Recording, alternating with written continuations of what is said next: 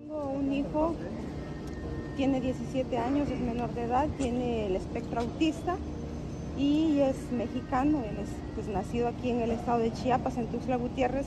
Y ayer la policía que está en el retén camino a San Fernando lo detuvo arbitrariamente y bruscamente lo cuestionaban preguntando si es migrante y que si es migrante pues lo iban a, a detener.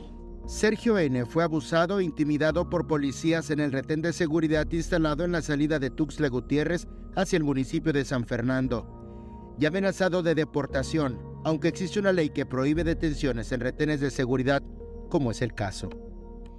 Janet, la madre del menor, es de El Salvador, activista y fundadora de la Casa de la Mujer Migrante.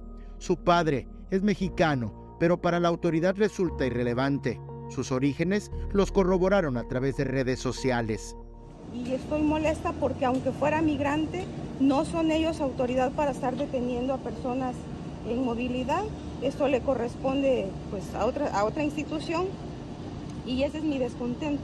Para mí es una violación a sus derechos humanos y, y estoy molesta porque lo detuvieron. Mi hijo porta su acta de nacimiento porque en repetidas ocasiones ya ha sido detenido eh, por migración y por la policía de protección ciudadana, por el tránsito del Estado también. Mi hijo iba con mi esposo en, pues en el vehículo particular que tenemos como familia. Los bajaron del vehículo, les preguntaron, primero detuvieron a mi esposo, lo llevaron aparte, a mi hijo lo llevaron aparte siendo menor de edad, lo llevaron aparte y pues a los dos los cuestionaron, lo querían detener a mi hijo, lo querían llevar a la estación migratoria. El muchacho que padece autismo constantemente es acosado, tanto que carga consigo su acta de nacimiento. Ha vivido lo mismo al menos unas cuatro veces en los últimos ocho meses. Y lo han cuestionado bruscamente, o sea, han tratado hasta de, de, agredirlo verbalmente o físicamente más bien.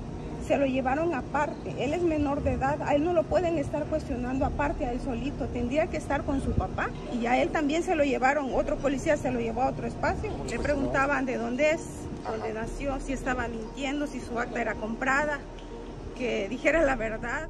Janet Gilardón interpuso una queja ante la Comisión Estatal de Derechos Humanos para visibilizar los atropellos que han vivido como familia. Con imágenes de Christopher Canter, Eric Ordóñez, Alerta Chiapas.